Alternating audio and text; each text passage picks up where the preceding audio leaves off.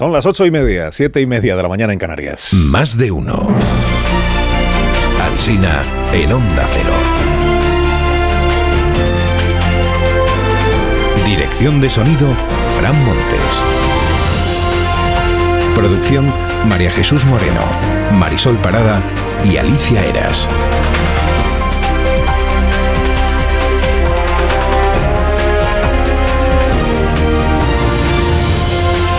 Desde las 6 de la mañana hasta las 12 y 20 estamos en cadena en todas las emisoras de Onda Cero, en más de uno. A partir de las 12 y 20 no nos vamos, ¿eh? porque seguimos en más de uno, pero en edición local, hasta que llegue Elena Gijón, que llega ¿eh? todos los días a las 2 de la tarde con Noticias Mediodía. Premio a la frase, de, a la frase hueca del día para Yolanda Díaz de Puigdemont. Premio a la frase hueca del día, ayer sobre el PP. El único plan que tienen es tumbar a un gobierno que todavía no ha nacido. Vamos a ver. Eh, si no ha nacido, vicepresidenta, ni es gobierno, ni, ni puede ser tumbado. Que tumbe, túmbese aquí, pero si aún no existo, me voy a tumbar.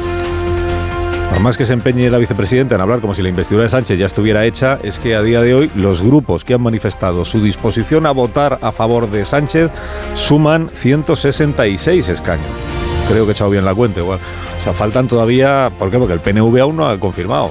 Todos damos por hecho que votará que sí, pero aún no lo ha dicho. El PNV y Junts per Cataluña, claro, que aún falta. O sea que el gobierno que no existe, no existe. Informa la razón de que hay un canal de comunicación abierto entre el PP y los socialistas para evitar la amnistía. Pero ojo, son los socialistas que no marcan el rumbo del partido. Dice la información que están ubicados en la órbita del Comité Federal. Nombres propios en la crónica de Carmen Morodo. Creo haber leído solo dos, que son eh, Paje y Felipe González. La portada de La Razón otorga relevancia también, por cierto, a Rodríguez Ibarra, que ayer propuso que Pedro Sánchez busque el acuerdo con el PP para ser investido. O sea, no que sea Feijó el investido, que sea Sánchez, pero que con quien busque un acuerdo no sé si por la vía de la abstención de algunos diputados, sea con el PP para no depender de los independentistas y singularmente de Puigdemont. Al diario El País, lo más relevante del día le parece que, le parece que es que Feijó eh, haya convocado un acto. Dice, hará oposición en la calle a dos días de su investidura. Y luego incide dentro, en páginas anteriores, dice, Feijó se lanza a ejercer como oposición en la víspera de su investidura. Dice, por si acaso suena la flauta y le hacen presidente, pues mate al gusanillo de oponerse antes de que se produzca la votación. ¿no? Leo muchas crónicas, por cierto, esta mañana, que el PP convoca un gran acto. Que digo yo que mejor esperamos a ver cómo le sale antes de calificar el tamaño, ¿no? Convoca un acto y luego ya se verá si le sale grande o le sale chico. La vanguardia lo llama a todo esto estrategia de desestabilización de los populares hacia el, hacia el gobierno. Y dice la información de la vanguardia que esta es la misma estrategia que empleó Mariano Rajoy en 2004 contra el gobierno de Rodríguez Zapatero recién llegado. Escribe en este diario Martí Blanc, dice, la derecha siempre cree que es sinónimo de la razón de Estado y la izquierda siempre se cree dueña de la razón moral y de la calle. Y visto lo visto aquí ya no basta con señalar el error del adversario, ahora hay que expulsar dialécticamente del tablero al disidente. Esto de llamar golpista a la gente, que se calle, no sé qué. Premio a la broma pesada del día para Per Aragonés sobre el PP. Intenten pressionar des dels carrers amb pressions antidemocràtiques allò que a Catalunya mai guanyaran a les urnes, allò que mai aconseguiran Intentan presionar en la calle para conseguir aquello que nunca conseguirán democráticamente. Si Per Aragonés pretendía describir ayer una rebelión, pues enhorabuena porque ha descrito septiembre y octubre del año 17 en Cataluña. Ha descrito justo lo que hizo el gobierno autonómico de Esquerra y de Junts per Catalunya. El español revela eh, quién fue el enviado de Feijó para hablar con Junts. Bueno, no, eh, revela que fue un concejal, el elegido para hablar mm, con Junts, al más alto nivel, ¿eh? un concejal. Un concejal del Ayuntamiento de Barcelona. A ver, eh, el PP tiene cuatro concejales en el Ayuntamiento de Barcelona, o sea, no me dé usted muchas más pistas sobre quién ha sido, a ver si el enviado de Feijó es Calvo, por ejemplo. Concejal de Barcelona. Y dice el, enviado anónimo en la crónica del español, eh, dice que habló con Junts y pedían barbaridades, dice, pedían barbaridades, amnistía, referéndum, que dijésemos que Puigdemont es un hombre de Estado y ahí se acabó la, la labor de interlocución. Ahí se termina. Eh, el español, por cierto, da hoy por naufragado o por naufragada la pretensión de Sánchez de que sus colegas europeos la semana que viene le acepten que el catalán sea lengua oficial en la Unión Europea para pagar así la primera letra de, que le ha reclamado Carlos Puigdemont. Dice, la mayoría de los socios ve improbable que se apruebe esta iniciativa. Lo pondrán a dormir probablemente la cosa, o sea, no le dirán que no, pero le dirán, ya lo vemos, ya lo vamos viendo, Pedro, ya lo vamos viendo. Y el día 19, por tanto, Puigdemont verá lo que hace porque fue Puigdemont quien dijo la semana pasada, o el día 19 está aprobado esto en la Unión Europea o no hay nada más que decir. En esa misma línea va el Independiente que dice hoy, Suecia enmudece al independentismo con el freno al reconocimiento del catalán, porque el gobierno sueco es el que ha dicho ya que ve esto un poco complicado. Escribe Javier Redondo hoy en El Mundo que Sánchez imprime un ritmo a la política que es imposible de seguir por el ciudadano medio en España. Dice, y por eso la sociedad abrumada considera perdido lo esencial y superada ya la Constitución por la vía de los hechos. Eh, Daniel Gascón aporta en el diario El País su glosario para no perderse en el debate de la amnistía. algunas palabras y algunas expresiones de las que cita Daniel Gascón que les traslado. Por ejemplo, dice que cuando se utiliza la expresión tema complejo, esto es lo que se dice cuando lo que importa es saber quién manda. Eh, por ejemplo, le preguntas ahora a un ministro por la amnistía. Dice es un tema complejo. ¿Por qué? Porque uno sabe que. Dice igualdad ante la ley. Esto es perdonar delitos porque los cometen políticos. Diversidad de España. Pues esto significa Madrid, Cataluña, País Vasco y un poco Galicia, porque el resto es tierra de abuelos, moscas, guardias civiles y gasolineras.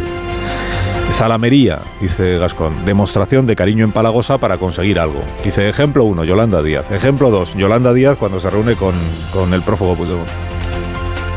Manuela Carmena hoy retoma en el diario El País su empeño en que el Congreso y el Senado recuerden que la renovación del CGPJ les compete a ellos. No le arriendo la ganancia a Manuela. Dice, carta abierta a los presidentes de ambas cámaras para que pongan en marcha el proceso tal como les ordena la Constitución. Y dice Carmena, nada dice la norma de pactos previos entre los partidos. Es la rutina y no la Constitución la que ha envenenado el proceso de elección de los vocales del Consejo. Amén, amén. Entrevistan a María Guardiola en el diario Hoy de Badajoz y ella dice, mi relación con Vox es escasa o ninguna porque estoy centrada en gestionar. Escasa o ninguna, pero si tienes a Vox en tu gobierno, María. Esta otra noticia es la apertura de las provincias de Valencia. Dice, el ayuntamiento realizará baldeos de madrugada para evitar el botellón.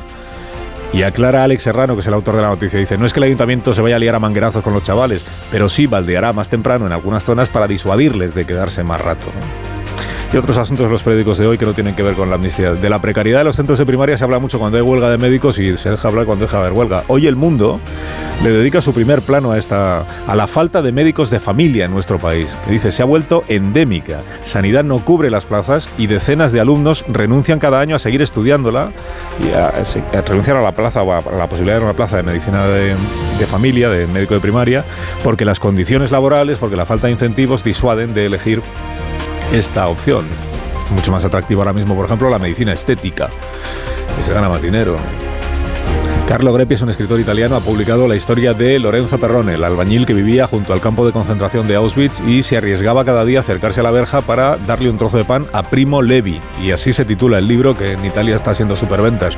El hombre que salvó a Primo Levi. Daniel Arjonal entrevista al autor en El Mundo. Dice, primera pregunta que le hace, ¿por qué aquel hombre hizo lo que hizo? Dice, la respuesta no puede ser más sencilla. Porque era bueno. Un tipo llamado Landis también ha escrito un libro. Trabajó en el servicio secreto de Kennedy. Estaba en Dallas el 23 de noviembre del año 63 y ahora eh, cuenta que encontró él una bala en el coche tras el atentado y que la dejó en la camilla del hospital de Parlan. Ha tardado 60 años en, acordarse, pero la interminable tribu de los conspiranoicos ya ha celebrado su ingreso en la orden. Y están otra vez dando la matraca con la bala mágica, ¿no? Calienta Oliver Stone, que sales. En México el Congreso ha celebrado una audiencia pública sobre los ovnis.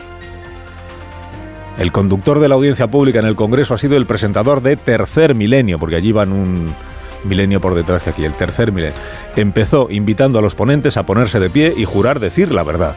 Entre ellos un ufólogo que aportó allí, llevó dos cajas enormes que contienen los restos de dos seres, son unos, unos esqueletitos fosilizados, restos de dos seres que según el ufólogo claramente no son humanos. Estos seres tienen alrededor de mil años de antigüedad. Es decir, no se trata de seres que fueron recuperados en naves, que son estrellamientos, sino son seres que estaban sepultados en minas de diatomea.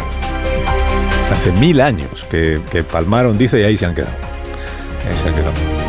las imágenes, se dan una idea de ET, pero, pero menos cabezones, digamos. Y como dice el ufólogo, no hay que confundirlos con los seres alienígenas que se recuperan de naves estrelladas. si lo mezclamos todo, al final no entendemos nada. Escribe José Luis Álvarez sobre esta historia hoy en el diario Hoy. Dice, conclusión que saca eh, José Luis, dice, ni fue Colón, por tanto, el primero que llegó a América, ni fueron los vikingos. Ahora resulta que América la descubrieron los marcianos.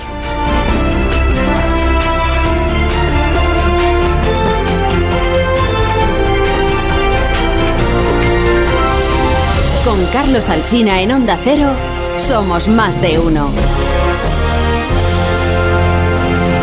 De hablarles cada mañana aquí de patatas y jolusa. Estamos orgullosos de la tradición del saber y del sabor, porque vamos, la gran variedad de productos que tiene Patatas y Jolusa, que es empresa colaboradora del Plan 2030 de apoyo al deporte de base. A ver esa foto, decir patata. ¡Y Jolusa! En el supermercado, dale la vuelta al envase y encuentra nuestra marca para garantizarte una gran calidad en tu mesa. Patatas y Jolusa. Amamos las patatas. Empresa colaboradora del Plan 2030 de apoyo al deporte de base.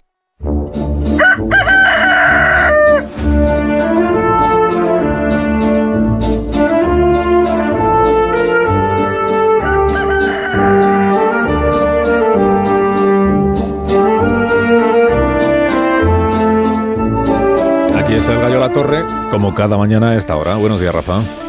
Buenos días, Carlos Alsina. Oye, ya es casualidad que los extraterrestres se parezcan a ET, ¿eh? o, a su versión cutre, que, es, que era mi amigo Mac, ¿te acuerdas? que ya es casualidad. Bueno, yo venía a hablarte de otra cosa. Que, mira, Yolanda Díaz ha proferido un discurso a aires caribeños en el que ha acusado a la oposición de estar promoviendo una rebelión.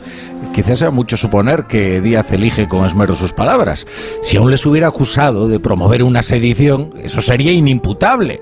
Ah, pero la rebelión sigue siendo un tipo penal. Que yo recuerde fue Alfonso Guerra el que conjugó el verbo rebelarse. Me revelo, en primera persona. Ni siquiera Aznar. Lo que ha hecho el PP es llamar a una movilización cívica que, hombre, se puede discutir la oportunidad de hacerlo justo antes de la investidura de Fijo, pero de creerse. No es ya lo que denuncia el propio PP, sino Felipe González, Alfonso Guerra, Juan Alberto Belloc. La movilización social no es que sea lícita, es que es una obligación moral. ¿Y quién iba a promoverla sino el principal partido de la oposición? La educación política de Yolanda Díaz es conocida, así como sus elogios no tan remotos a regímenes autoritarios, donde efectivamente cualquier movilización es imputable de rebelión. Lo que preocupa en realidad es que comparte una misma lengua oficial con la portavoz del gobierno Isabel Rodríguez, que utiliza el igualmente peligroso, pero algo más vulgar, golpismo para deslegitimar a la oposición. Concluye la torre, concluye. concluyo que esto de la rebelión le quedó un poco lejos, francamente, a este partido, el PP, que siempre temeroso de que el cielo se derrumbe sobre su cabeza, ni se atreve a llamar manifestación o movilización a lo suyo. No vaya a ser que se le apunte a alguien. Acto lo llaman rebelión, hombre, pues sí, hablan como los notarios. Que tengas un día fantástico. A las 7 te escuchamos en la brújula, como siempre, y gracias por madrugar, Rafa. Es mi trabajo. Tertulia esta mañana está Antonio Casado. Buenos días, Antonio. ¿Qué hay? Buenos días. Está interesadísimo con el asunto este de los alienígenas. Sí, señor. La eh, curiosa coincidencia, ¿no? Con la imagen banalizada, popularizada que ya tenemos de los extraterrestres. Digo, curiosa mm. coincidencia con el fósil este que ha aparecido. Qué cosa tan rara, ¿no? ¿Cómo se parece? dos, dos, ¿eh? Dos. Sí. Llevan yendo. Es una, es una caja así cuadrada, como si fuera un, ataúd, pero encuadrado, ¿no? Y, y, pues produce pues un montón de. Pues una reflexión necesaria, ¿no? Eh, Carmen Morodo, buenos días. Muy buenos días, os veo muy escépticos. Reflexión necesaria sobre si efectivamente pues es posible que, que, haya pues un montón de alienígenas cuyos restos están conservados en diatomeas. Pues claro. Casado estaba tomando esta nota mientras estabas hablando del tema, para que no se le pasase Oye, nada. Oye, Congreso, Congreso de los Diputados, ¿eh? Por eso. Por eso, hay que tomárselo en serio. Oye, eh, como decía Yolanda Díaz, ¿os imagináis, ¿os imagináis que en el Congreso de los Diputados, bueno, sí, en España nos Sí, nos lo imaginamos. Cualquier cosa. Buenos días, tenemos ya la sesión abierta para hablar de ovnis y de alienígenas. Que, comparezca, el fósil de Rafael de Casanova. Comparezca el más marciano de los diputados que tengamos, que podría ser es que hay tantos. No voy a, no Déjalo así. Sergi Sol, buenos días. Buenos días, buenos días. Buenos días. Pues oye, yo, yo aquí ya, eh, con una cuenta atrás, creo yo ya, para ver una- un inicio de campaña para Reyes y ¿Qué para votar el estás- 14 de enero. ¿Pero qué me estás contando? Eh, El 14 de enero, no me lo apunto. ¿Pero qué me estás viene contando? mal. Divina ¿eh? Pastora de las Almas. Divina Pastora de las Almas perdidas, digo yo, 14 Pero un momento, Sergio ahora, ahora tienes que, como buen tertuliano, tienes que decir, esto es información y no opinión. ¿Es, in- ¿es información o es? Sergi, por la mañana o por la tarde, me, me he perdona. puesto, O es me he puesto quiniela. Traje de pitoniso y estoy ahí, pues, cat- 14 de enero. 14 de enero. Elecciones generales. Bueno, por lo menos esta vez no tenemos una investidura del 5 de enero, que hubo una, una investidura de Bueno, Sánchez no, en 15 el año enero, 5 de 20. enero solo empezamos la, la, la campaña. enero. Campaña, Campaña para Reyes, montado montados ahí junto a los Reyes en las carrozas. Pero qué, qué valiente viene hoy, Sergi. Sí, sí, sí, bueno, ¿Verdad? hablamos. No, no. eh, ¿Tú vienes? bueno, ahora hablamos de ello. Eh, Marta García ayer, buenos días. Buenos días, Carlos. Buenos Hablabais de ET, pero a mí me recuerda más esto a, a- no, la, ul- no, la penúltima de Indiana Jones y la calavera de cristal. También había restos arqueológicos Sí, alienígenas. marcianos. Y se había parecían. marcianos ahí para los arqueólogos. No Pero sé. no, estás, no estás llamando peliculero al ufólogo este que ha- O sea, de momento ahí ha habido guionistas que lo han pensado antes. Buenos días, Amón. ¿Cómo No, es que es verdad que todos los hallazgos estos y de esta naturaleza eh, son tan profundamente humanos. Como Dios no es una creación nuestra, pues si hemos creado a Dios no vamos a crear un marciano con mucho más facilidad, ¿no? Me Estoy imaginando ahora mismo a Pilar Cernuda horrorizada escuchándonos Exacto. y diciendo, pero esta panda de descreídos, de escépticos, ¿cuánto más, ¿cuánto más tardarán en admitir que no solo existen los extraterrestres? Por supuesto que existen, Sí. sino que han sido vistos innumerables veces. Por Indiana Jones, ya te No, decía Freud esta frase tan buena de que Bueno. la prueba que existe inteligencia fuera de nuestro planeta es que no han venido a visitarnos. Ah, pues llevan mil años ahí fosilizados, ¿qué pasó? Lo que se han encontrado es ¿Qué- un qué pasa? planeta exógeno así muy lejos, lejos, muy lejano, Sí. con posibilidad de vida. Pasa es que a 120 millones de años luz no sé si nos da tiempo a llegar. A nosotros no, pero y a nuestras las jóvenes generaciones. Bueno, antes de que Sergio Sol nos cuente por qué dice con, con tanta con tanto arrojo, yo diría eso, arrojo, que igual el 14 de enero hay unas elecciones generales en España, o sea, hay unas nuevas elecciones generales, es decir, que no habría investidura. Eh, dejadme que salude al presidente de Metroscopia, Juan José Tovaría. He contado que hay una encuesta que ha realizado este instituto, eh, cuyos datos ya he avanzado los siguientes, pero los recordaré, no os preocupéis, respecto de la amnistía. ¿eh? ¿Qué opinión tienen los ciudadanos españoles y, y los votantes de cada uno de los partidos respecto de esta posibilidad, que es verdad que es, es una posibilidad, pero que marca el debate político y público en nuestro país desde hace ya unos cuantos días, aunque solo sea porque desde el gobierno de España, parte socialista, no se ha desmentido la posibilidad de ir en esa dirección, con lo del alivio penal o como se acabe llamando, y porque desde el gobierno de España, parte Yolanda Díaz, eh, parte yolandista, se habla abiertamente de la bondad, la conveniencia y la oportunidad de una amnistía. Y, por tanto, aquellos que dicen, no, es que todavía no está escrito el proyecto y por tanto no se puede opinar. Bueno, no estará escrito el proyecto, pero la, posibilidad sí que está planteada. Bueno, dice la encuesta de Metroscopia, en respuesta a, la primera pregunta que se les hace a los encuestados, que es si entienden que lo que sucedió en Cataluña en el año 2017 fue un delito. O sea, si los, si los dirigentes políticos del gobierno autonómico de Cataluña y de las asociaciones eh, que declararon la independencia en 2017 cometieron un delito. El 23% de los españoles dice que no cometieron ningún delito, 69% dicen que sí, en, en sintonía con lo que dijo también el Tribunal Supremo. Dice, para apoyar una investidura de Pedro Sánchez, los líderes de los partidos independentistas están reclamando una ley de amnistía sobre los hechos del año 17. ¿Estaría usted a favor o en contra de la aprobación de esta ley de amnistía? 26% a favor. 70% de los españoles en contra de esa amnistía. La forma en la que Pedro Sánchez actúa en relación con la situación en Cataluña, ¿qué le parece a usted? En 28% dicen que es acertada la manera en la que Sánchez está actuando. 63% desacertada. Y por último dice, de las dos opciones siguientes, ¿cuál le parece más, eh, cuál prefiere usted? La primera opción es que Sánchez sea presidente del gobierno con el apoyo de los partidos independentistas. Al 32% de los encuestados le parece que esta es la buena. Al 65% le parece mejor esta otra, que es que se repitan las elecciones generales. 65% de los ciudadanos de nuestro país. Bueno, Juan José Tovaria, buenos días. Buenos días, Carlos. Eh, soy José Juan, perdóname. Es verdad, es verdad, es verdad, que siempre, es verdad que siempre te, te, cambia el orden de... Sí, pero me pasa el 50% a veces, no pasa nada. El 50%, muy, 50 muy demoscópico. Muy demoscópico. Esto significa, perdóname, y no el 50,3, ¿no? Si es el 50%, ¿significa que la última vez que hablamos lo dije bien? Exactamente. Eh, correcto, muy bien. Pero tú lo has dicho dos veces. Es muy mal, bueno lo cual es ya verdad, lo he dicho dos veces mal. Aria vive, de- vive en el porcentaje. Ya quisiera. ya quisiera. Bueno, te, te pido, Bueno. te pido primero una valoración tuya del resultado de, de tu propia encuesta. Luego, si quieres, entramos en el detalle de los votantes de cada uno de los partidos, que ahí sí hay algún dato.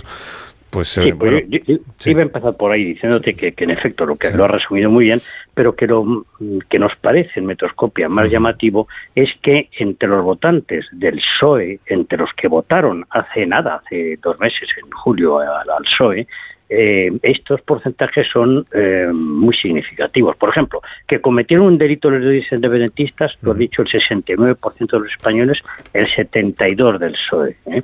Que con que la ley de amnistía están en contra, el 70% de los españoles, el 59% del PSOE, eh, frente al 37% que eh, la actuación de Sánchez en Cataluña le parece desacertada al 40% de los votantes del PSOE, eh, que no está mal. Y, y si prefiere que se repitan las elecciones, en este momento lo hizo un 35% del PSOE. Todo esto lo que invita a pensar es que esa incomodidad que detectaban todos los sondeos menos uno que no vamos a mencionar, ¿verdad? Pero todos los sondeos eh, y, desde luego los nuestros eh, antes del 23J, que había una gran incomodidad en un sector importante de votantes de moderados, eh, votantes antiguos de Ciudadanos o del propio Partido Socialista eh, y que estaban pensando seriamente en cambiar el voto, eh, esta ha vuelto a aflorar. Eh, el 23 de julio eso se diluyó porque tuvo éxito el eh, apelar a que viene el lobo, el lobo era Vox. Vox, por cierto, ha desaparecido el debate público últimamente, ya no lo usan como espantajo. Claro, ahora el problema es que eh, tienen delante a Puigdemont y Junts, que a muchos les asusta mucho más, bueno, no les asusta, les indigna mucho más que Vox. Por último, Vox puede irritar lo que dice, puede no gustar, pero no tiene un pasado delictivo ni tiene un pasado como el de alguna de las formaciones de ese mm, futuro gobierno que dice la, vice- la actual vicepresidenta en funciones, que no existe porque es futuro, claro, en el que habría, eh, dice que es progresista y de izquierdas, bueno, hay formaciones que son muy de derechas, están derecho en, en- incluso a la derecha del PP en muchos casos, ¿no? Y lo llamativo es que esa incomodidad vuelve a aflorar. Lo que pasa es que eh, la segunda vez eh, bueno, puede ser que la, eh, la apelación a, aprietar las filas frente a que viene el PP a lo mejor no es tan eficaz. Fíjate que hay un dato de ayer mismo, en nosotros hacemos sondeos todos los días, como ya sabes, en el curso de España, que te dice que en solo 15 días, ¿eh? solo 15 días, desde finales de agosto hasta ayer mismo, el porcentaje de españoles que dice que finalmente Pedro Sánchez va a ser investido pasa del 79% hace 15 días al 47% anoche. Es decir, en 15 días ha bajado 32 puntos, se, se han desinflado mm, eh, eh, casi en, en- casi en la mitad, en una proporción enorme, eh, la, la sensación de que la investidura es posible. Al mismo tiempo aumenta, claro, la mm, idea de que después de todo quizá una repetición de elecciones sería una salida eh, mejor. ¿eh? Ya lo dice hasta la, un tercio largo de votantes socialistas.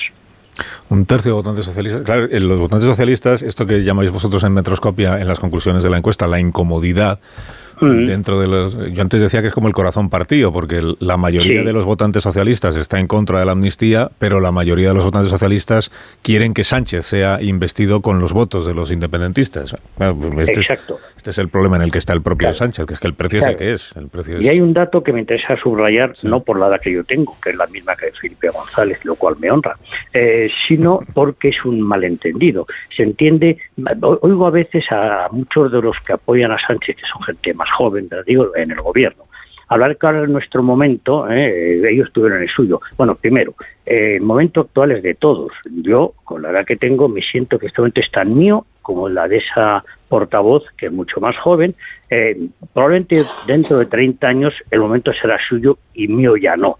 Pero hoy por hoy es tan mío como en el 77, en el 78, en el 79. El momento fue de los jóvenes, de los Felipe González y de muchos más mayores. Se nos olvida que la primera presidenta del, del Parlamento fugazmente, pero la primera presidenta del Parlamento Democrático fue una señora muy mayor que se llamaba Dolores Ibarruri y en la mesa de edad estaba eh, Rafael Alberti. Luego, entre los diputados, y nadie les descalificaba por la edad, estaban personas de mucha edad, en todos los colores, desde Fraga por un lado hasta Santiago Carrillo, hasta eh, Heriberto Barrera, es decir, había, y bueno, el- la edad no era un factor descalificador. Me asombra esta alegría con que eh, un sector de votantes, no, de- de- del- socialismo, entiende que eh, los mayores ya tuvieron su momento, ya hablaron, ahora que se callen, ¿no? Mire, no, eh, hoy por hoy lo que pasa hoy nos afecta a todos, a derecha, a izquierda, a centro, a mayores y a jóvenes. Hecha esta reivindicación de edad que es importante, eh, te diré que lo cierto es que entre los votantes socialistas menos mayores o más jóvenes, el rechazo a la amnistía es ligeramente superior al de los votantes más veteranos. Por lo tanto, esa ensoñación de que esta incomodidad socialista es cosa de los abuelos socialistas, de los mayores, es un error. Es un poquito más fuerte mm, entre los votantes socialistas más jóvenes. Bueno, Toaria, muchas gracias por haber hablado con nosotros esta mañana y, por los datos de la encuesta y prometo hacer, eh, como es propósito de enmienda, a ver si la próxima vez que hable contigo en el programa, por lo Bueno, menos, una- lo has hecho. por lo menos una de las dos veces, te lo, por lo menos una de las dos veces te llamo bien. Sí, ahora sido prudente, me ha llamado todavía en vez de José Juan, con lo cual no te arriesgas. ¿eh? Eso- Eso, te lleva a confundirme con mi hermano, pero eso me honra también. No, Bueno, a eso, a eso sí que estás acostumbrado, entiéndeme. Eso sí que no seré yo el primero. no, no, ni el último. En clase, cuando iba a dar clase y llegaba yo, se quedaban muy decepcionados. Pensaban que era mi hermano, claro. La otra costumbre era decir en lugar de toaria, toaría. ¿A que sí? Toaría, ¿A sí. que 17%. O toarías, o toarías con ese como si fuéramos muchos. Eh, Un- un Toar- abrazo, Toaria, Carlos. gracias y buenos días. A ti, buenos días. Buenos días, José Juan. Quiere subir la ratio. Bueno, eh, voy a hacer una pausa, no os importa, porque como vais a empezar ya a hablar de este asunto y no vais a callar, pues hago. Y yo no voy a ser un, un Pachi López de la vida que os diga, calléis. Lo mejor que podéis hacer es callar. Eh, hacemos una pausa y a la vuelta hablamos de esto, de la encuesta de Metroscopia, de la opinión que refleja la encuesta de Metroscopia, opinión mayoritaria sobre la amnistía. Luego, si queréis, os doy los datos concretos de Cataluña, por ejemplo, que también aparecen ahí, que es- no coinciden con los de la mayoría, de la- con los de la media del país y de la posibilidad de que se repitan las elecciones generales. Claro, es, es- puestos a seguir con la tesis de Yolanda, y os imagináis, claro, os imagináis que en la campaña electoral Pedro Sánchez en un mitin hubiera dicho lo, prioritario es que yo siga siendo presidente del gobierno de España y si el precio que hay que pagar para eso es amnistiar a Puigdemont, pues estoy dispuesto a pagarlo. ¿Qué habría pasado? Bueno, Los asistentes al mitin habrían aplaudido porque dicen, toca aplaudir, pues aplaudimos o no. En esos términos exactamente lo, lo dijo tu entrevistado, el presidente de Asturias. Exactamente en esos términos. Si hay que hacer ese precio, pues se, se hace. Se pero después de las elecciones. Quiero decir, eh, que lo dijo habiéndose celebrado ya las elecciones. Sí, ¿Qué habría pasado? hace- La semana pasada. ¿Qué habría pasado si en la campaña electoral se hubieran dicho las cosas que se están diciendo ahora? Si el resultado electoral habría cambiado mucho, poco o nada. Pues, ¿qué pasaría si tenemos una campaña después de haberlas dicho? En realidad nunca lo sabremos. Como dice Sergi. Un minuto y ahora mismo hablamos de todo esto. Más de uno en Onda Cero. Carlos Alsina. Más de uno en Onda Cero.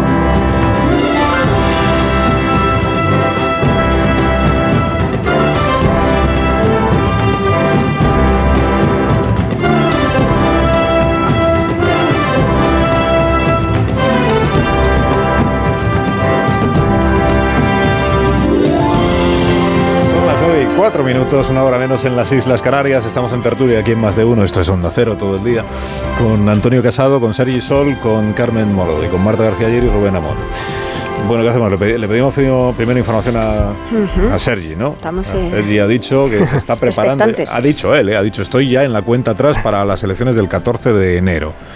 Así Sí. que ahora es cuando tienes que. Pero, pero A ver, ¿es, una alta probabilidad en, en tu opinión o, o- o- o- Bueno, o es seguro? eh, no, bueno, no, se- seguro en esta vida no hay nada. Y además es una cosa que está en manos de, de Pedro Sánchez, sobre todo de Pedro Sánchez, también de, Puigdemont, de Puigdemont, pero sobre todo de Pedro Sánchez, pues es como bastante imprevisible y al final pues Pedro Sánchez acabará haciendo lo que más le interesa a él, por supuesto. O sea que to- todo es posible hasta el último momento.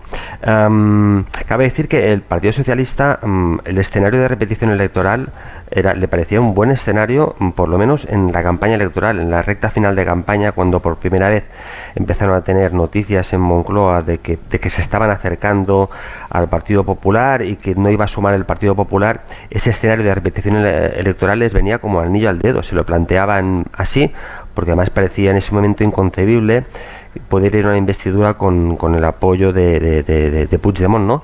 Y a su vez Puigdemont había dicho en campaña en incontables ocasiones que si de él dependía, jamás, jamás, jamás iba a votar a Pedro Sánchez, pero por nada, por nada. Entre otras cosas porque llevaban cinco o seis años pues llamando a los de Esquerra traidores, eh, butiflés, eh, ñordos y todo tipo de calificativos pues para, para descalificar las negociaciones, el diálogo entre Esquerra Republicana y el PSOE. Luego, luego lo que se ha visto es que el problema no era lo que se negociaba. No, no, el problema, el problema de verdad de Puigdemont era quién negociaba. Entonces Puigdemont de, de repente se ve, se, ve, se ve ba- bajo los focos y ve que eso de, negociar él, pues ya las cosas se ven de otra manera. Recobra un, un- protagonismo que no tenía antaño cuando se ha visto durante unos años olvidado arrinconado en la sombra.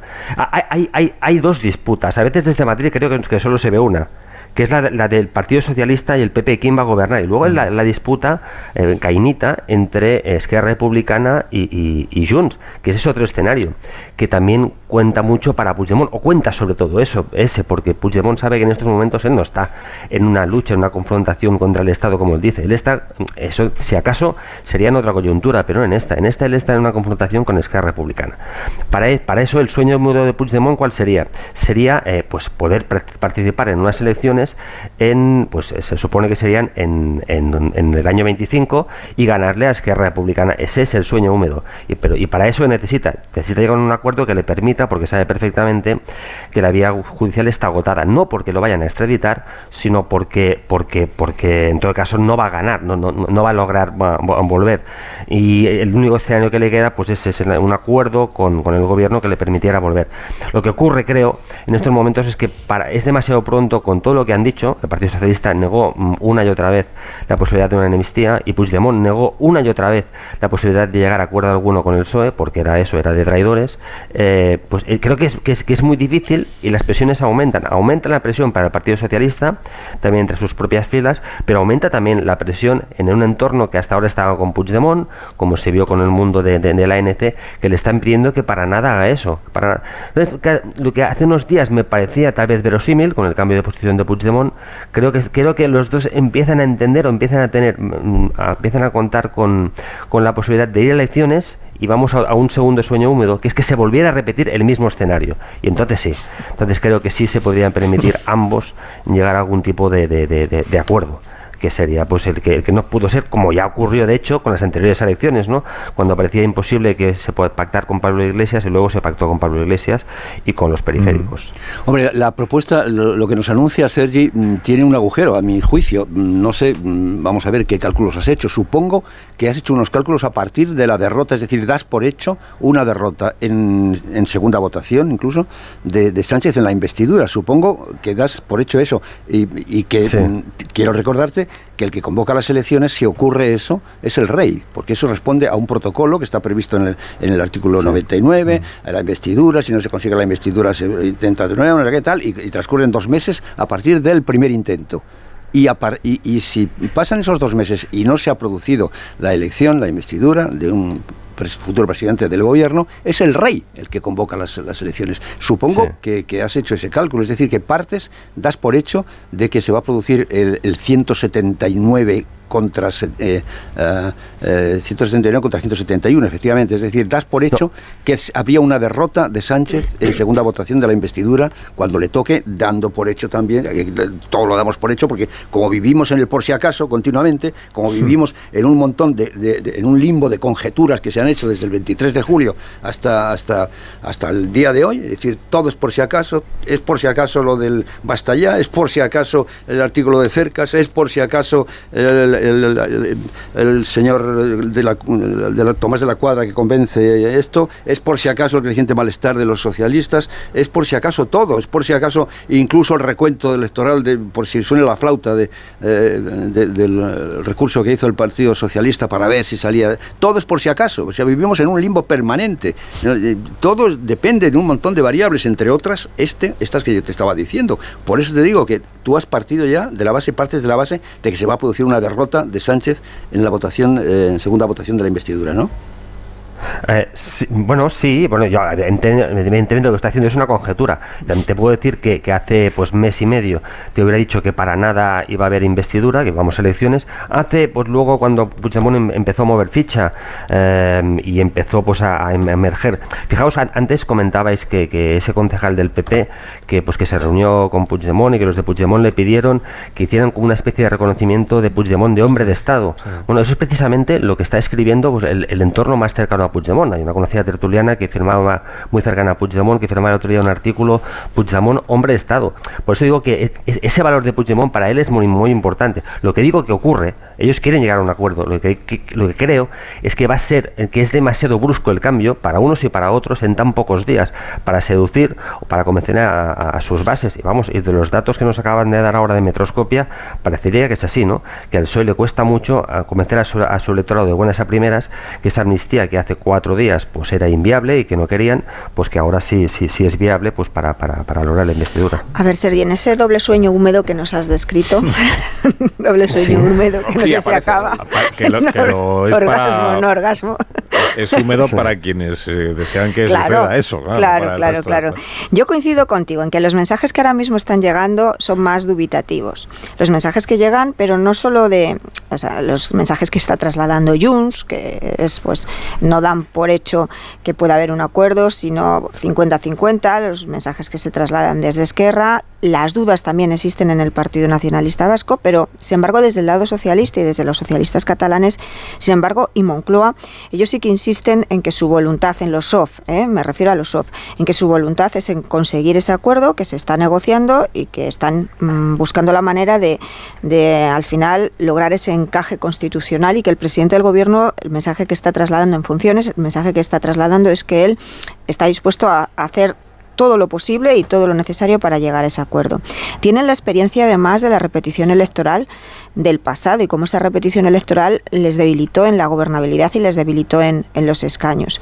O sea, que, al final estamos en lo que estábamos al principio, que la decisión la tiene Puigdemont y será lo que él lo que él, eh, como tú dices, que es una, mm, bueno, pues eh, es imprevisible en cierta manera, que no es como negociar eh, con otros dirigentes de Junts o con otras eh, o con el Partido Nacionalista Vasco. Ahora estamos en un momento de órdagos, ¿no? De donde todas las, las cartas de verdad no se, no se enseñan.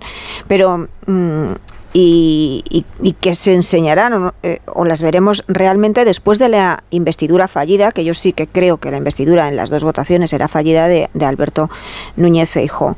Ahora, lo que es evidente, y de ahí no nos podemos mover, es que a pesar de que la Diada haya dado esos resultados de movilización, que Puigdemont y también Esquerra no se pueden presentar ante sus bases y ante los suyos con un triunfo menor al de esa amnistía y además yo creo que tiene que ser una amnistía que sea eh, que se materialice o que se concrete antes de la investidura de Sánchez y dejar marcado el camino a una consulta o a un, a un referéndum que esto es lo que ahora mismo está complicándose el principal obstáculo, las fechas. Si es antes de la investidura de Sánchez cuando tú concretas ese proyecto o, se concreta después.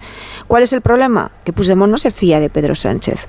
No se fía porque ya ha visto cuáles son los resultados de la negociación con Esquerra y cuál es el resultado, y esto también te lo dicen en el Partido Nacionalista Vasco, promete y luego ejecuta aquello que él considera oportuno. Y no puede presentarse Puigdemont con un triunfo menor que la amnistía ya previa a esa investidura. Carmen, que la carta que tiene Puigdemont durante toda la legislatura es su capacidad de chantaje lo necesario que son sus siete diputados, no solo, no solo para la investidura, sino para el desarrollo de la legislatura. Mm. Luego, si se siente traicionado o siente que no se ha obedecido a los propósitos del acuerdo, puede coaccionar el resto de la legislatura y abortarla en cuanto se lo proponga.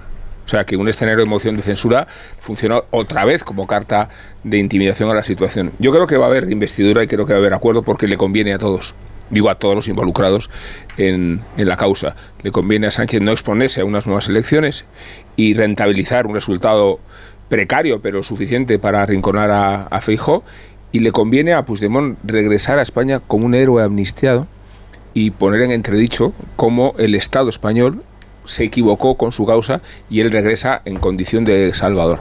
Eh, por eso lo que les une a todos, incluye a Esquerra, es mucho más que de cuanto lo separa. Y por eso creo que, más que Ordagos, esta es una partida de faroles. Con puntos de consenso ya inequívocos. La presencia de Francina Almengor como presidenta del Congreso, la visita de Yolanda Díaz a Bruselas, son gestos de una corpulencia que hacen considerar que, que eh, está muy avanzado el proyecto y que lo que les identifica es muchísimo como para malograrlo por si llegamos o no a tiempo de la amnistía. Digo que, la baza de, de, Puigdemont, y esta es la desgracia de la legislatura que se avecina, es su capacidad de coacción los cuatro años que A la verdad es que me parece, me parece arriesgadísimo um, esas certezas hablando de Puigdemont como si fuera racional y no alguien que, bueno, a mí me parece que es bastante más imprevisible, lo ha demostrado, y ese análisis de conveniencia de lo que es efectivamente más conveniente y de lo que le conviene y no le conviene, tanto a título personal como para el partido en el que no ostenta ningún cargo, pero en el que sigue ejerciendo un poder, em, es que la gente mm, en las sectas no, no operan de manera racional. Pueden ir en contra de sus propios intereses por un fin mayor que consideran el bien último. Díselo por el que arena, díselo a arena. Sí, sí, sí, sí, entiendo lo que dices y estoy de acuerdo en el hay raciocinio no en la estrategia de Puigdemont. Me parece que hay, hay, hay un espacio para la irracionalidad. Yo creo que no, yo creo que es un histrión, simplemente. ¿En, qué percibís que Puigdemont es imprevisible? Si hasta ahora todo lo que ha hecho era perfectamente previsible, ¿no? Él, él ha dicho que no a una negociación, pero porque lo que le estaban ofreciendo siempre era vente para España, eh, pues, vete al juzgado, te condenamos, luego te indultamos. Si lo que estamos discutiendo en el fondo es si, es, si esas pretensiones tienen alguna posibilidad de salir adelante. Eso es lo que estamos discutiendo. Eh, según Rubén, ¿crees que sí? Que al final se va, se va a imponer esa capacidad de chantaje que tiene. Vamos a ver, hay dos cosas. Es verdad, la propuesta que nos hacía inicial eh, Sergi es cierta. Hay una rectificación clarísima dentro del PSOE. En estos momentos se está considerando que, que es una posibilidad, se está amenazando con... Amenazando, esa es la palabra, porque perjudicado sería Puigdemont, con las elecciones anticipadas. Es verdad, es verdad que eso puede ser un movimiento eh, de la negociación, ¿no? Puede ser un movimiento típico de las, de las negociaciones. Pero también es verdad lo que nos, lo que nos trasladaba eh, Toaria. Es decir, que en el PSOE se está interiorizando ya, en el PSOE y en los, alrededores de, de Sánchez, se está interiorizando ya que, que, las instituciones y la opinión pública no tienen las tragaderas suficientes para pasar por ese asunto de la, amnistía y están dando claramente marcha atrás. Y menos razones están dando para ir a las urnas. Marcha atrás. No, no, para, bueno, con ese desgaste. Por eso te digo que también tiene un componente de, de, presión en las negociaciones. El PSOE no quiere ir a las urnas. Claro que no. Moncloa no quiere ir, a las urnas. claro, porque además ahora las cartas estábamos valorando antes que... En lo nuclear están de acuerdo. No, bueno, ahí no estoy tan de acuerdo. lo que pasa es que valorábamos antes, pero, pero verás cómo eso no va, no va a ninguna parte. Valorábamos antes, Antonio, si me permites, eh, eh, qué pasaría si, lo comentabas tú, Carlos, si el PSOE o el presidente del gobierno en funciones hubiese presentado en esta campaña diciendo que si necesitaba los apoyos del independentismo, él eh, pondría encima de la mesa, os afectaría negociar la amnistía. Bien, pero eso ya se ha visto, ahora ya sí que lo hemos visto. Y, estamos viendo los primeros, los movimientos que se están haciendo desde el gobierno en funciones para intentar sacar adelante esa investidura. La jugada de una repetición electoral es muy arriesgada. Y es muy arriesgada para todas las partes implicadas. Evidentemente, yo estoy de acuerdo contigo, Rubén. De hecho, yo creo que si hay una repetición electoral será únicamente porque Puigdemont ha llegado a la conclusión de que en esa repetición electoral él puede tener una ventaja electoral con respecto a, a, o a porque cediendo, y a Pero esto me refería con irracional, antes- o si cediendo está No, renunciando cesión- a su fin último, porque lo racional sería cesión- pedir algo posible, algo que entra dentro de lo legalmente. Marta, yo la cesión en un contexto político como este, también en Cataluña, donde todo el personaje de Puigdemont y el símbolo que representa dentro de ese soberanismo es, eh, eh, se ha construido sobre la base de trasladar el mensaje de que Esquerra eh, ha traicionado a la causa, de que los de Esquerra se han vendido en Madrid por un plato de lentejas, ahora él yo creo que no puede andar el mismo camino de Esquerra aunque solo sea para, eh, aunque tenga un interés personal, que lo tiene, y aunque tenga también un interés económico.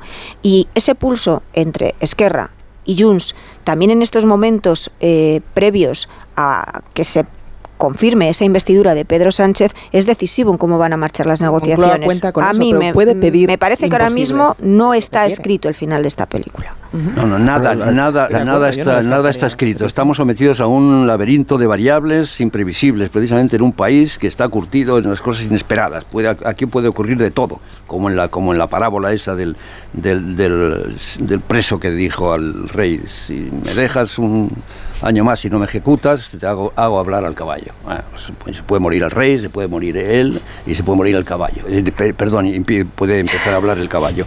De, manera que incluso, incluso pudiera ser que llegase a, prosperar eh, la, investidura a cargo de esas condiciones. Yo creo que no.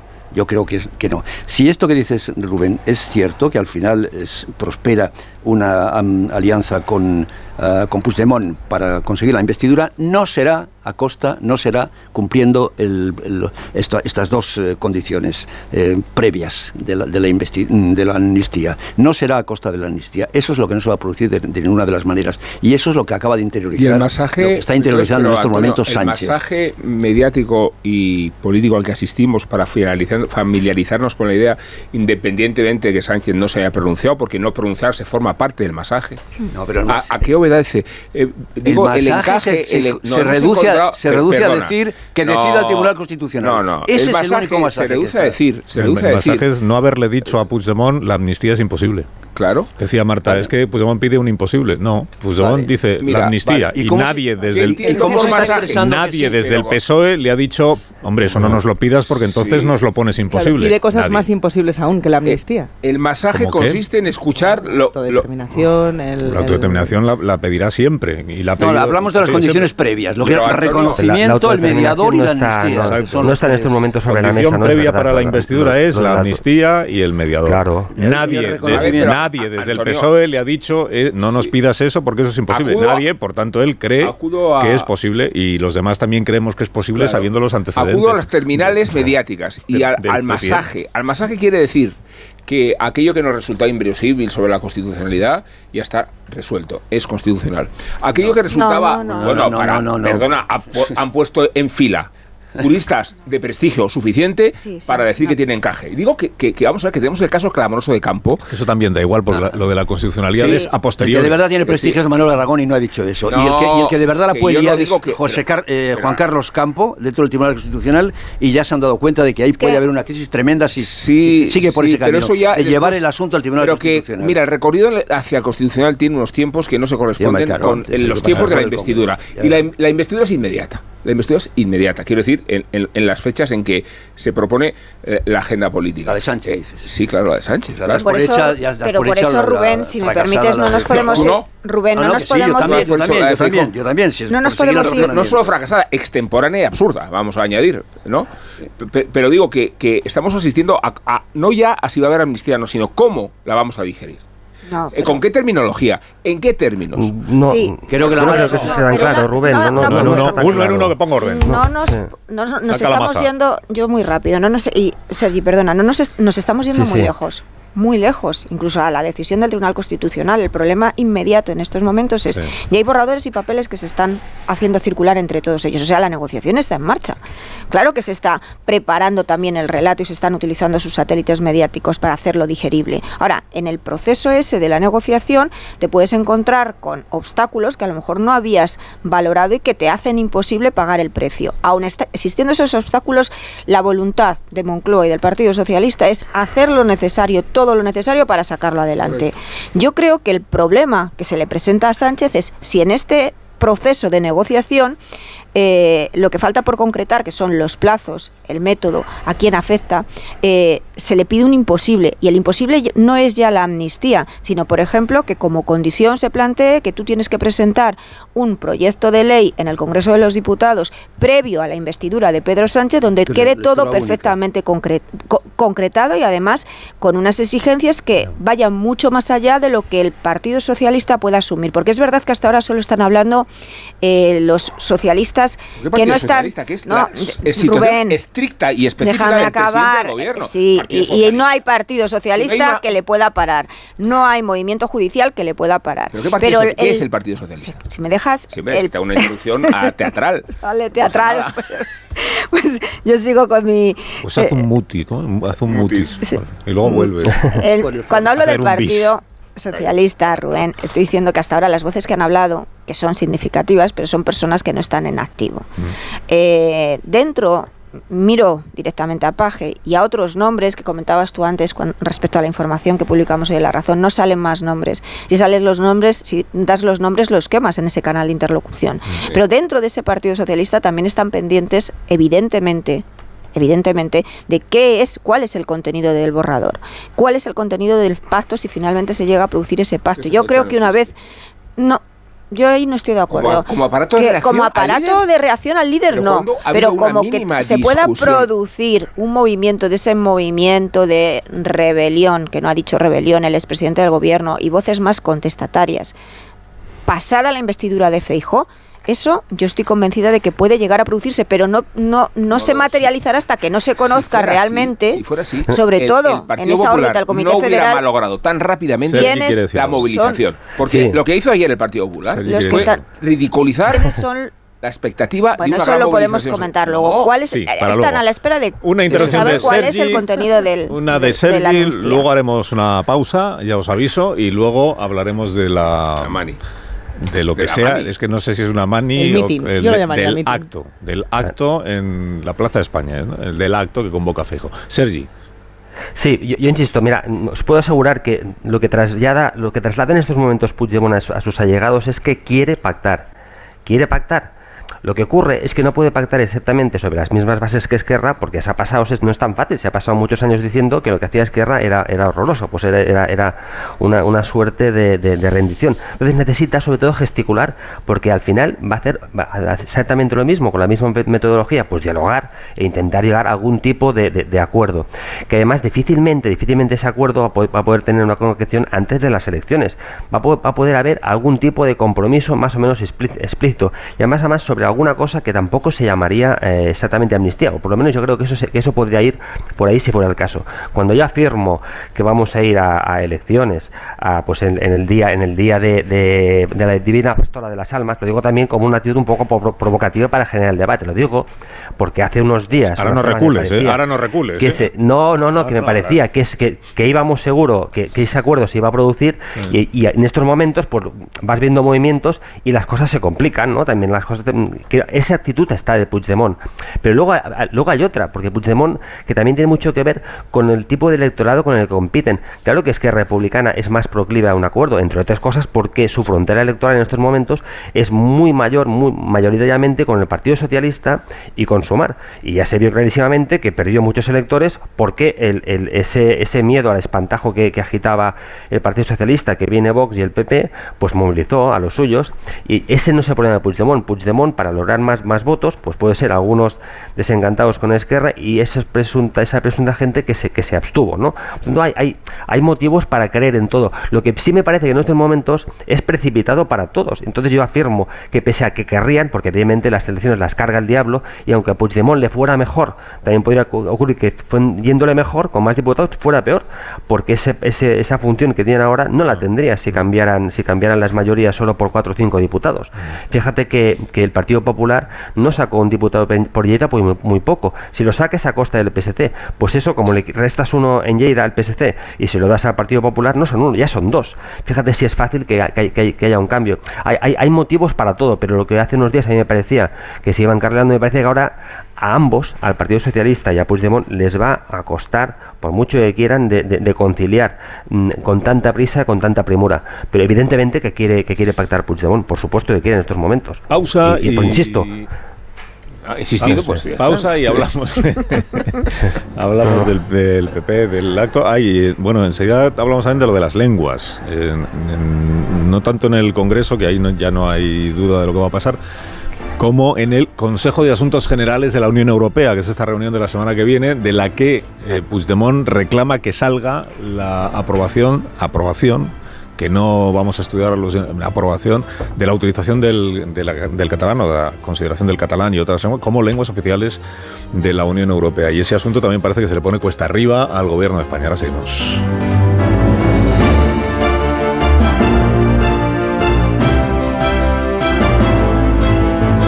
Más de uno. Onda Cero. Carlos Alsina.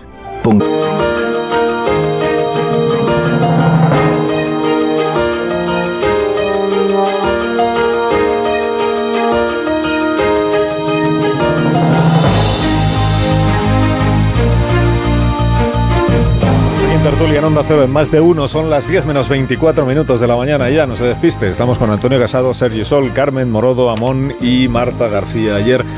Y recordaba yo antes a los oyentes que la semana que viene eh, hay una reunión de una, institución europea que se llama Consejo de Asuntos Generales, que es la previa a la reunión de los gobernantes, de los jefes de Estado y de Gobierno, el día 19. Eh, y lo recuerdo porque el día que se constituyeron las Cortes, el día que se constituyó el Congreso, lo recordarán los oyentes porque algunos estábamos trabajando ese día en el Congreso de los Diputados. Eh, ese día que amaneció con la noticia del acuerdo para la constitución de la mesa del Congreso y, el acuerdo, por tanto, de Junts per Cataluña, supimos dos cosas más. Una, que Puigdemont había reclamado aquello de los hechos comprobables. O sea, él no, él no, a él no le, no le valen, no le bastan eh, las expectativas o la promesa de que haremos algo. Él quiere eh, hechos ya realizados y a ser posible con un documento que los avale. Y entonces esa madrugada, supimos después, el ministro Álvarez en nombre del gobierno de España, que no consta que tenga que negociar investidura alguna, porque para eso están los partidos, pero da aquí ya todo eso da igual, el ministro Álvarez había registrado un escrito en la ventanilla correspondiente de la Unión Europea para que en este Consejo, reunión que se va a celebrar la semana que viene, eh, el gobierno de España plantea, el Reino de España, que se utilicen el catalán, las, lenguas, em, el catalán, el euskera, el gallego, como lenguas de la Unión Europea, como petición que hace el gobierno de España, que esto es lo que exigía Junts por Cataluña, y luego son los gobernantes los que deciden. Os voy a recordar lo que escribió Puigdemont el día aquel de la constitución de las Cortes, una vez que ya se había constituido la mesa del Congreso y que él entendía que había un hecho comprobable que era el escrito del ministro Álvarez. Dijo Puigdemont en uno de sus eh, tweets interminables.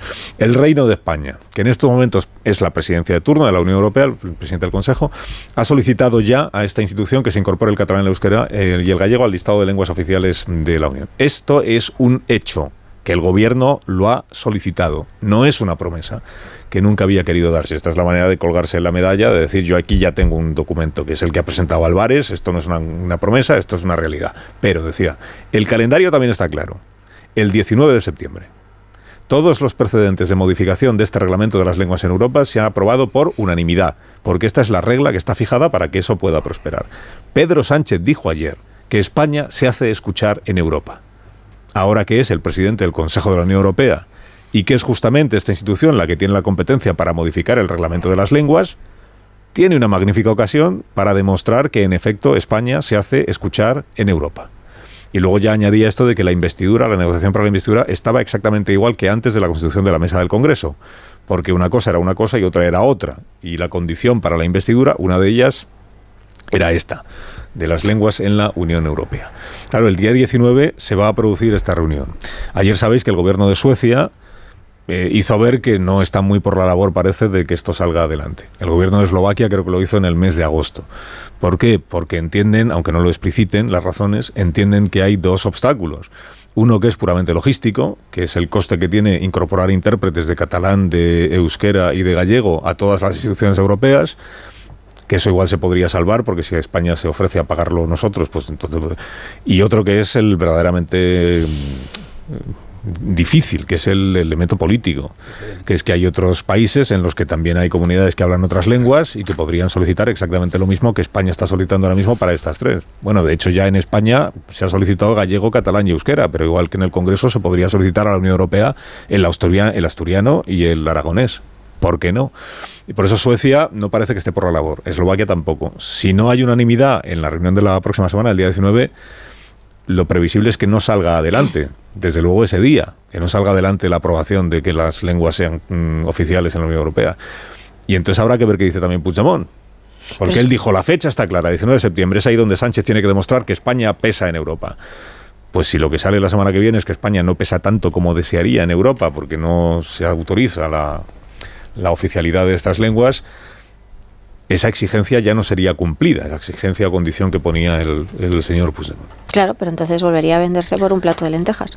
Me explico. Ah. Esto no puede. No, no, es que eso es lo que despista, porque. y, voy al teatro del que hablabas tú ahí, Rubén. En la, en la constitución de la mesa del Congreso, yo creo que eh, las condiciones que se pusieron al final son unos pinganillos en el Congreso de los Diputados, pero en lo que tiene que ver eh, con Europa, eh, ni, ni al gobierno en funciones, ni a Puigdemont, que lleva años allí y, está bien asesorado, le puede sorprender que la decisión final del día 19 sea la que va a ser. Si tienes un mínimo conocimiento, te lo decían aquí, en nuestra diplomacia, y él tenía que ser consciente de que esto es lo que iba a pasar.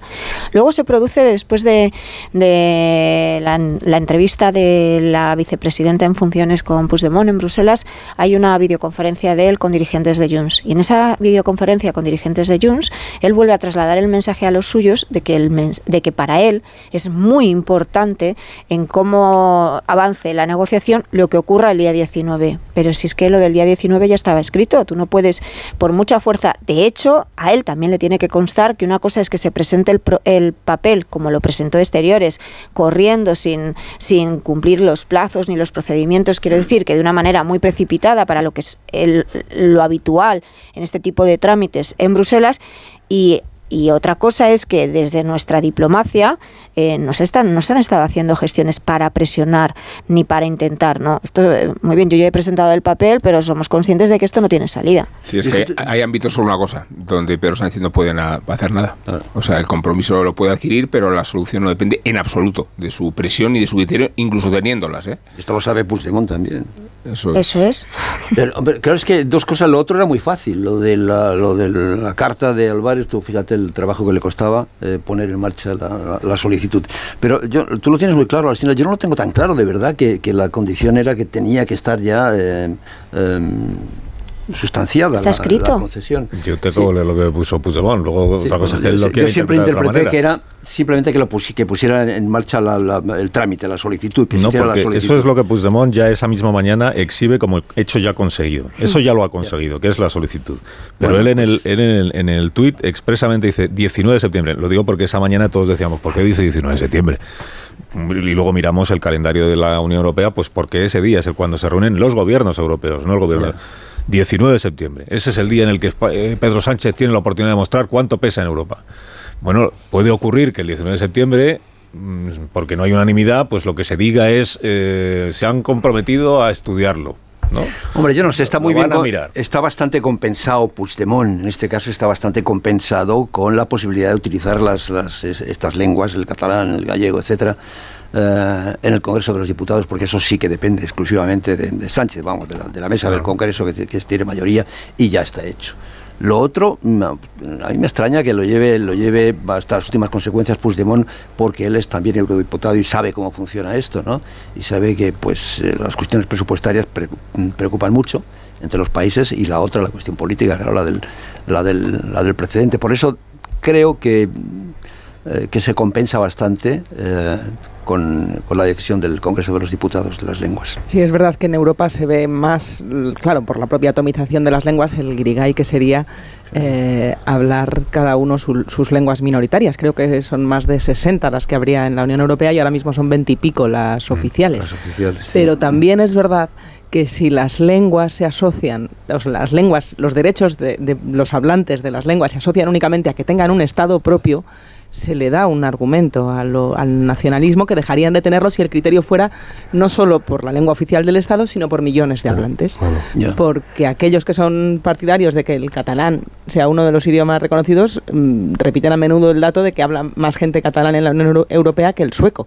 No, no ves que el sueco tenga que dejar de ser idioma oficial, pero no equipararlo a lenguas que a lo mejor solo hablan unos pocos de cientos de personas. Entiendo ese argumento y creo que también en la Unión Europea pues darle una vuelta al asunto, porque efectivamente que, se asocien los idiomas únicamente a, las que, a los que tengan un Estado, eh, bueno, pues a lo mejor ese pues no tiene por qué ser el criterio. Está el caso de Bélgica. Yo creo que en Bélgica se está utilizando el flamenco y el francés indistintamente, ¿no? Los, entre los eh, diputados eh, belgas podrían aprovechar ese, ese, ese precedente. Pero yo, creo que es el único, es el único porque vamos, son dos lenguas que se hablan con toda normalidad.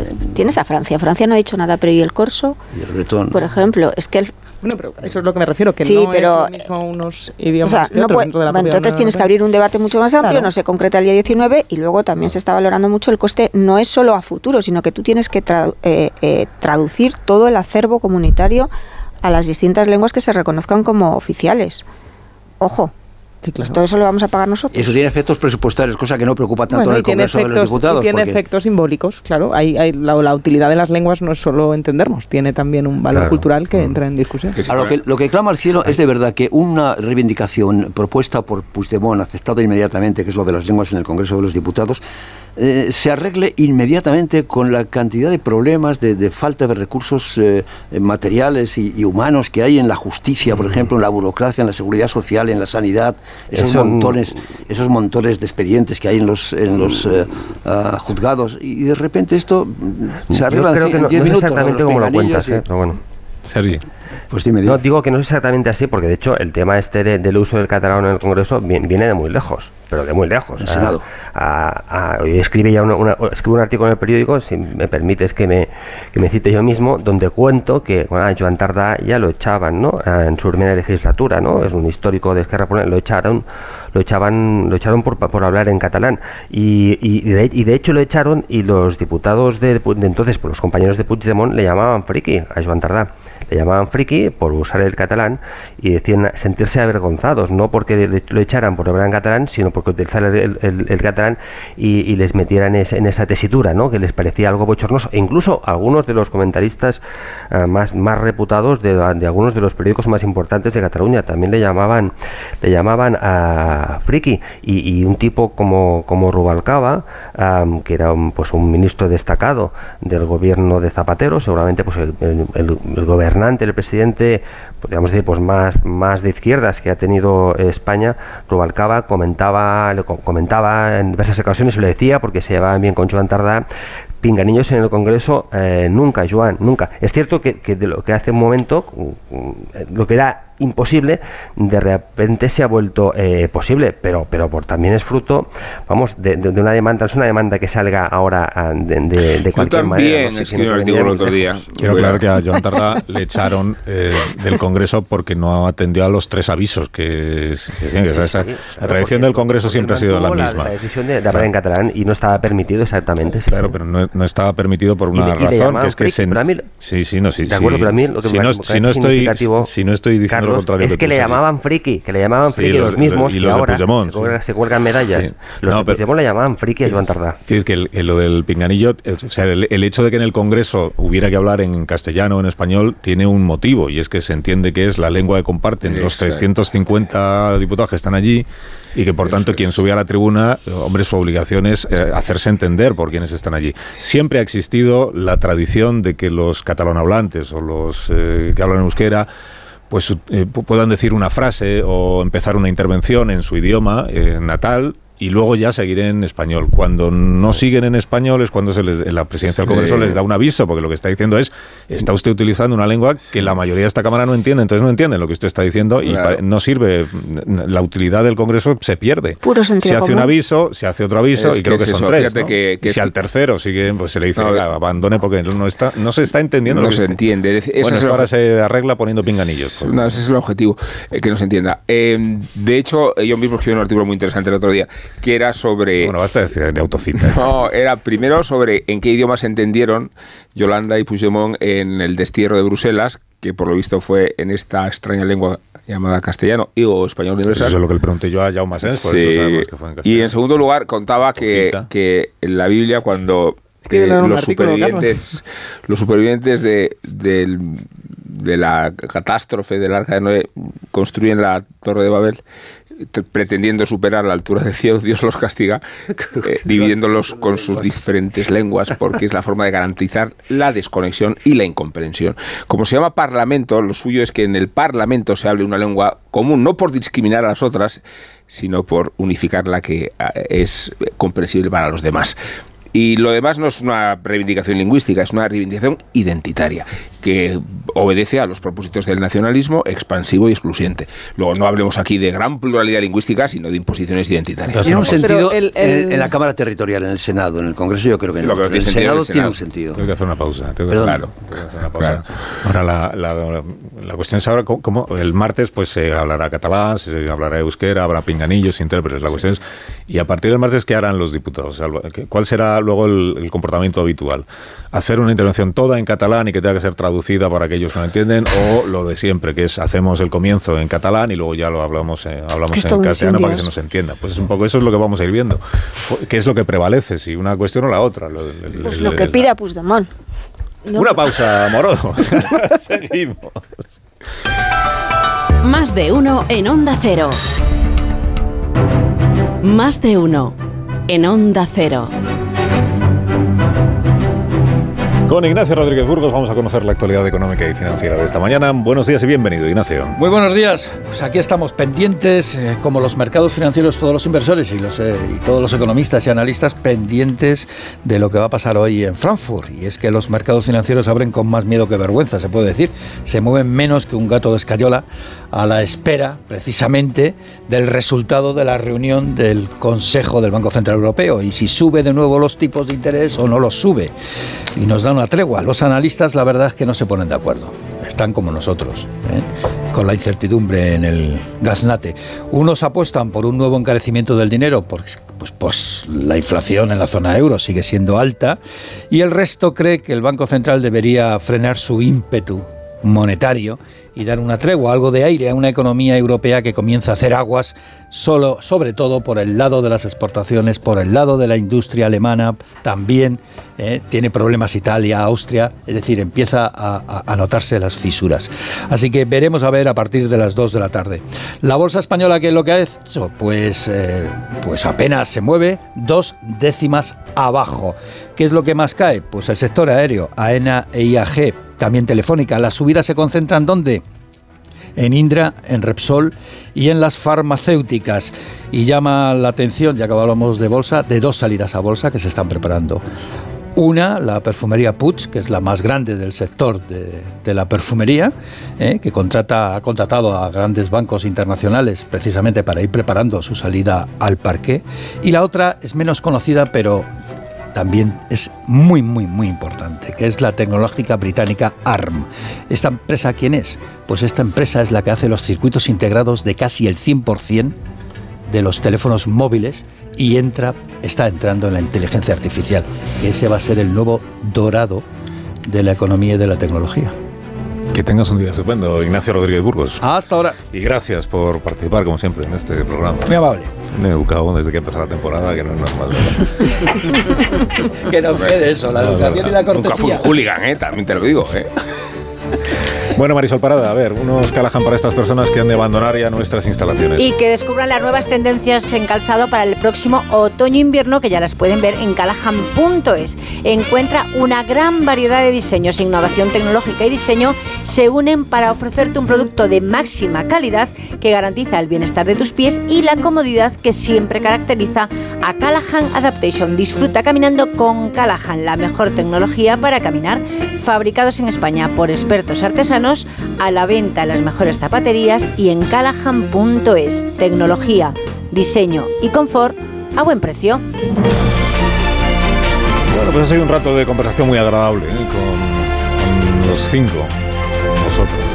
Muy revelador también por dónde va la, la situación. Antonio, hasta el próximo día. Hasta luego, no te metas en Dios. Ca- Carmen Morodo, hasta el próximo día. Adiós, adiós. Sergi Sol, hasta el próximo día. Y espero que sea en plató o en estudio. Un abrazo, Carlos. Aquí te esperamos. Adiós, Marta. Hasta mañana. Adiós. Y Rubén, hasta mañana de los también. extraterrestres. Adiós. con qué precisión llegan las horarias.